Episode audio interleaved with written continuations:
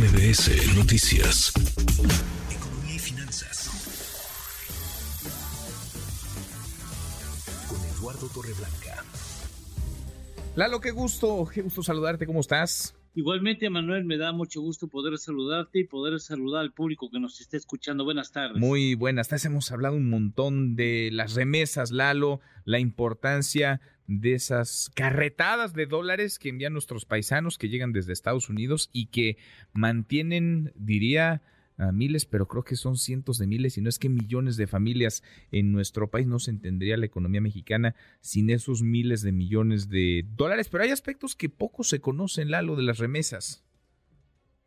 Sí, y bueno, trabajamos un poco los datos con mucho gusto en este viernes doy seis datos que me parecen relevantes de las remesas que recibe el país eh, mensualmente por, por, parte de mexicanos y mexicanas que tienen familiares y amigos aquí en la República Mexicana. Por ejemplo, el total de remesas en estos cinco años y un mes de la presente administración alcanza los 253 mil 386 millones de dólares. Es lo que han enviado a, desde diciembre del 2018 hasta diciembre del 2023. Ese es el primer dato. Segundo dato, en los 61 meses eh, las remesas han aumentado 73% hasta representar prácticamente el 6% del Producto Interno Bruto.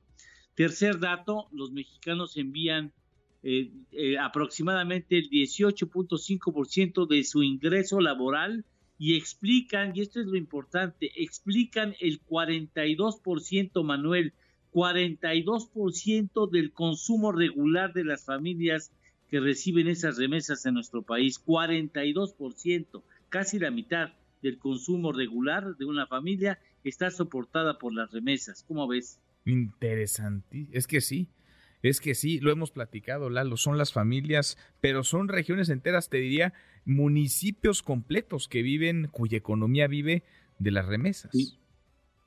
Y mira, te doy otros datos. A ver. Mírate, las remesas representan para cada guerrerense en promedio, reciben 823 dólares anuales. Cada hay, hay guerrerenses, obviamente, que no reciben remesas, pero aún así, en promedio reciben 823 dólares anuales. Chiapas, 555 dólares anuales. Michoacán o michoacanos, 1074 para ellos eh, por per cápita, pero solamente representan 41 dólares de ingreso al año para los poblanos, que son los que menos reciben remesas, por cierto, en estos datos maravillosos que tenemos. Te doy otros dos más para terminar. Para la economía de Guerrero representan las remesas el 16% de su PIB.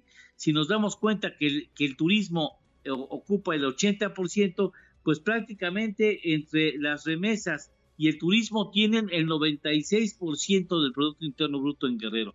Y para Campeche el 0.71%. Y el último dato, eh, eh, en cada año hay 661 millones de operaciones, 161 millones de operaciones de traslado, lo que significa un promedio por todos los días, incluyendo domingos, de 41, 441 envíos diarios. Qué cosa.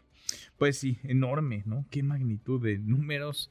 Eh, impensable, impensable que la economía mexicana estuviera como está, de no ser por estas remesas, por estos miles de millones de dólares que llegan enviados con mucho trabajo y mucho esfuerzo al norte del río del río Bravo. Lalo, tenemos tenemos postre.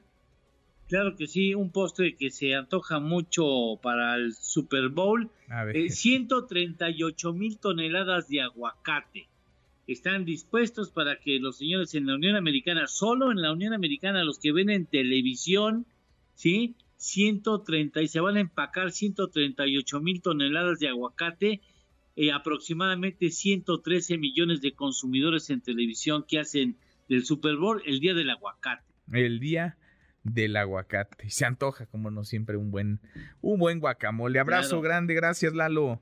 Igualmente, Manuel, buena tarde, buen provecho. Muy buenas tardes, es Eduardo Torreblanca. Redes sociales para que siga en contacto: Twitter, Facebook y TikTok. M. López San Martín.